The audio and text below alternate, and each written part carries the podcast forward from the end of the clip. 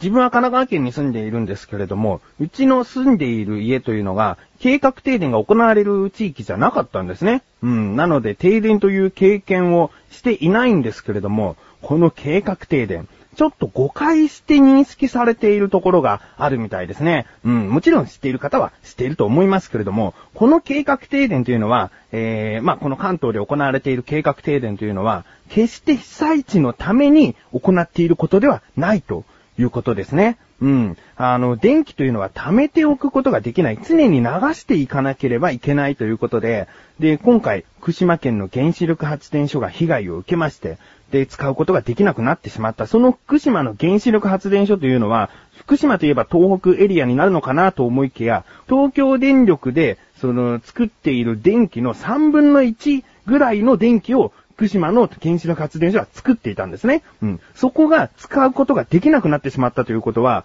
つまり3分の2程度の電力で今までの電気を流していかなきゃいけないってことなんですね。うん。だから計画停電を行って停電させるエリアを作ることで、その3分の2程度の電力をなんとか1日1日過ごしていきましょうということなんですね。うん。だから、その計画停電を行いますって言った時に、初日は電車がほとんど運休してしまったんですよね。うん。だけど、その運休したことによって、その1日は計画停電を行わなくても乗り切れそうだなという東京電力さんの判断で、えー、計画停電が行われなかった。もちろん停電に備えていろいろと準備をしていた方もいたと思います。前回自分もね、え、そういった話をしたんですけれども、でも、一日乗り切れたねっていうところを感謝しなきゃいけないね。うん。もし、この電力が足りないってなった時の大停電を防ぐために、この計画停電もしくは、えー、個人個人の節電ということを行っているんですね。えー、もし大停電が起こったらですね、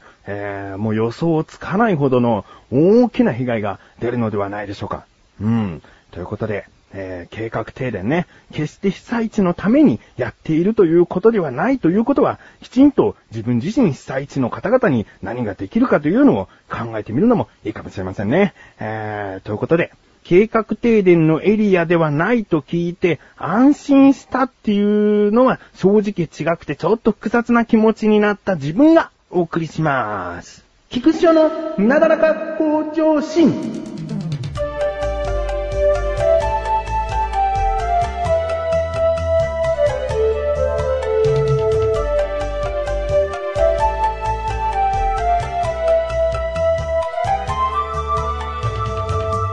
ー、今、自分が住んでいるところで問題になっているのが買い占め騒動ですね。うん、買い占めされてきてしまっている。うん、何が買い占めされてきているのか、カップラーメンとかですね。えー、あとガソリン。コンビニなんか行くとおにぎりとかパンとか、うん、そういったものも買い占められているということなんですけれども、この買い占め騒動、自分が住んでいる神奈川県でももちろんあります。最寄りのスーパーというのが2軒あるんですけれども、どちらもパンとか、特にカップラーメンなんかは未だにすっからかんですね。うん。でね、この買い占めっていうのは、果たしてどういった方がしているのかって考えたときに、簡単に思いつくのは、そりゃなんか自分たちのところに災害が起こった時のために、こう、いっぱい箱買いとかして、なんか買い占められちゃったんだろうっていうことに感じると思うんですけれども、これって意外とあまり自分たちのせいじゃないって思っている人が多いと思います。うん。どういうことかというと、その買い占めっていうほどその箱買いとか、何個も何個も買い物カゴに入れて買われた方っていうのは少ないと思うんですよね。えー、そういった方っていうのは、その地震が起こった直後とか、もうすぐにスーパーとか、えー、コンビニとかに行った方が買われたんじゃないかなと思うんですね。うん。その後の人たちっていうのは、昨日も売り切れてたけど今日はあるっていうところで買うんですよね。で、まあ、そうですね。言えば、そりゃカップラーメンとかっていうのは、いつもよりは多めに買ってるとは思います。正直ですね、自分も、そのカップラーメンっていうのは、4、5個買いましたね。えー、で、それはなぜ買ったのかというと、もう地震が起こった後の、えー、4、5日後ぐらいに、その、スーパーに行った時、カップラーメン売り切れてる。だけど、ちょっと離れたスーパーに行った時に、普通にカップラーメンが売ってたんですね。うん。売ってるじゃんと思って、でもまた売り切れちゃうのかなうーん、買っておこうかなって思っちゃったんですね。うん。そこで買ったのが4、5個ぐらいなんですけれども、まあその時はまだまだ棚にもいっぱいあった状態なんですね。うん、まあこれは言い訳に過ぎないのかもしれないんですけれども、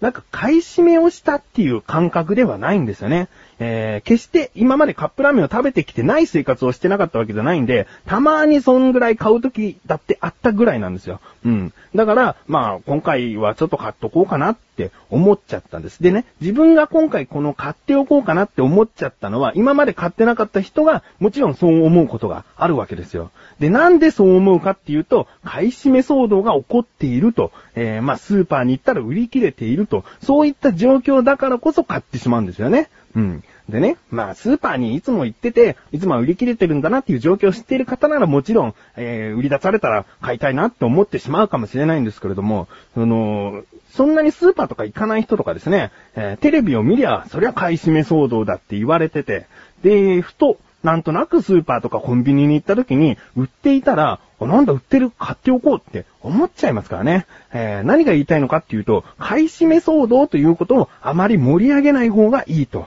思うんですね。えー、な、どうなんですかね。買い占めっていう言葉がなんか、あまりピンと来ないんですよね。もちろん今回自分がカップラーメンを多めに買ってしまったということは、その買い占め騒動一つの要因だと思います。そういう人たちがたくさんいて、で、買い占めっていう状態になってしまっているってわけですからね。うん、買いだめ騒動ぐらいでいいんじゃないですかね。そうすると、自分自身も、あ、なんか、買いだめしちゃったっていう悪い気がするんですね。うん。えー、買い占めって聞くと、あまりピンとこない。そんなに買い占めっていうほど買ってないよって思っちゃうんです。うん。だから、ここはね、気をつけていきたいし、買い占め騒動ってあまり盛り上げない方がいいですね。えー、今回自分は買い占め騒動をテーマというか、それを主に話してしまってるんで、この配信も本当はダメです。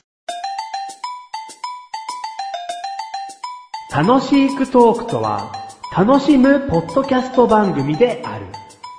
一つのことを二人で語る。楽しく語る。語る、語る、ガタ、ガタ。メガネタマーニとマッシュルがお送りする楽しくトーク。リンクページから行けます。ぜひ聞いてね。ガタ。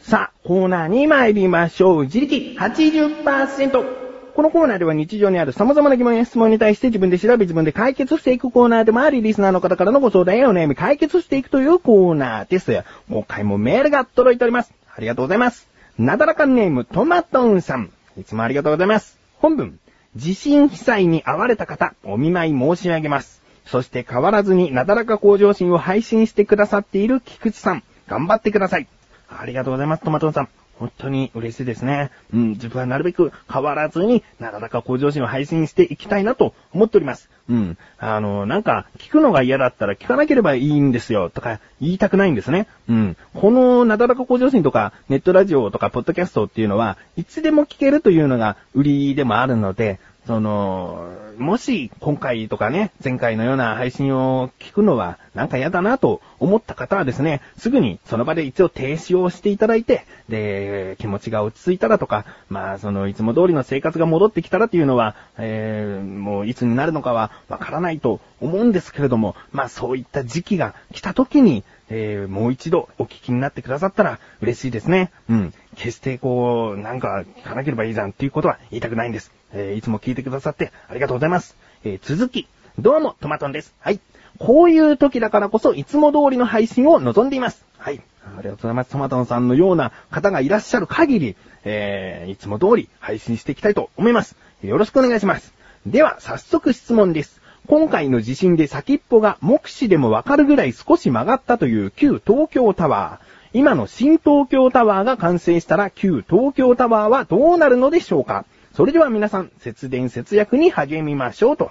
いうことですね。えー、まあ、節電ね、もうしていきましょうよ。もういつも通りの生活を徐々に徐々にしていくためにも、節電、そして節約ですね。えー、一緒に頑張っていきましょう。うん。ということで、今回の疑問ですね。えー、旧東京タワー。うん。まあ、これは東京タワーですね。そして新東京タワー、東京スカイツリーになりますかね。うん。えー、どうなるのか、行きましょうか。それでは今回の疑問です。東京スカイツリーができたら、東京タワーはどうなっちゃうの？ですね。調べてきました。ここからが答え。まず、東京スカイツリーというのはいつ完成するのか。来年2012年の春に開業予定ということですね。うん。まあ、地デジに切り替わるというのは2011年7月の24日になりますけれども、スカイツリーがきちんと完成するというのは来年の春ということです。そしたら、東京タワーはどうなるのかということですね。うん。えー、まず、2011年の秋頃、そこではまだ東京 MX の地上デジタルテレビジョン放送の物理チャンネル切り替えのために、東京スカイツリーとのサイマル放送を開始すると。うん。そして、再来年ですね、2013年1月頃に、地上デジタルテレビジョン放送7局の送信所が東京スカイツリーに移転予定。その後は NHK と民放キー局5社が東京タワーを予備電波塔として使用する予定。そして、2013年3月、再来年3月、東京 MX の物理チャンネル切り替えによるサイマル放送終了に伴い、東京タワーからの送信終了予定ということですね。うん。なので、東京タワーからの送信というのは、再来年の3月で終わるみたいなんです。うん。そうするとですね、今まで、その電波塔としての収入が入っていた東京タワー、もうかなり激減するのではないかと言われているそうですね。うん。そして残る収入はどこからかというと、観光収入ということになるそうです。で、まあ、お手本としてはですね、例えばパリのエッフェル塔なんかは政府から援助を受けていて、それで成り立っている面もあるみたいなんですけれども、まあ、東京タワーは果たしてどうなるのか、うん。えー、自分は東京スカイツリーがどういった色になるのかはよくわからないんですけれども、まあシルバーかなんかブルーっぽいようなイメージなんですけれども、この東京タワーの色って素晴らしいと思うんですよね。うーん、なんと言いますか、東京タワーっていうのは主に下から見上げたり、まあ、上空から、真上からこう東京タワーを撮ることって少ないと思うんですけれども、大体バックに空が映るんですよ。で、空の色っていうのは基本的に青色だったり白色だったりしますから、その赤というのが、まあ、朱色ですかね、目立つんですよね。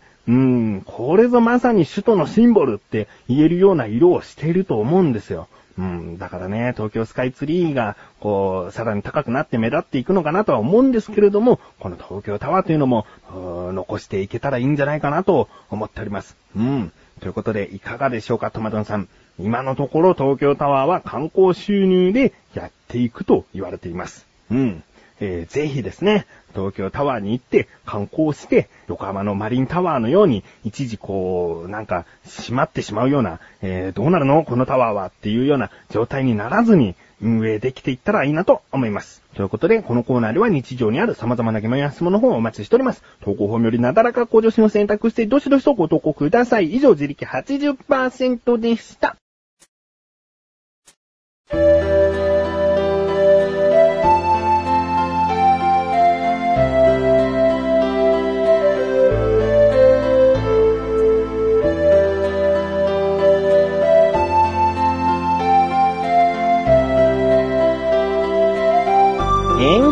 で。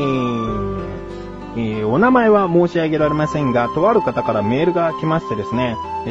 ー、どういった内容かというと、えー、まだ自分の気持ちが落ち着いていないので番組を聞く気にはなれませんが、落ち着いたらまた聞きたいと思いますのでっていうメールをいただいたんですね。えー、もっとその文章というのは重みのある、とてもあのありがたいメールだったんですけれども、あの、それに対して自分はどうして配信をしているのかとか、そういったことを返信いたしまして、えその後送られてきたその方のメールというのが、また、これまたありがたいメールとなっておりましてね、えー、何かこう、なんだろう、この番組やとかね。他にも自分は小田カルチャーという番組だったり、アスレチック放送局のクッチレーサーラジオだったり、楽しいクトークだったりっていう番組をやっているんですけれども、どうしてこういうことを言っているのとか、こういうことを言うのは不謹慎じゃないのとか、そういうことっていうのは、きちんとまあ、手間がかかってしまうかもしれませんが、あの、メールでいただけたら、あの、番組内でお読みするということではなく、きちんと自分が返信していきたいと思いますので、えー、気になる点とかありましたら、どうぞ教えてください。そのままもう嫌な気持ちになって、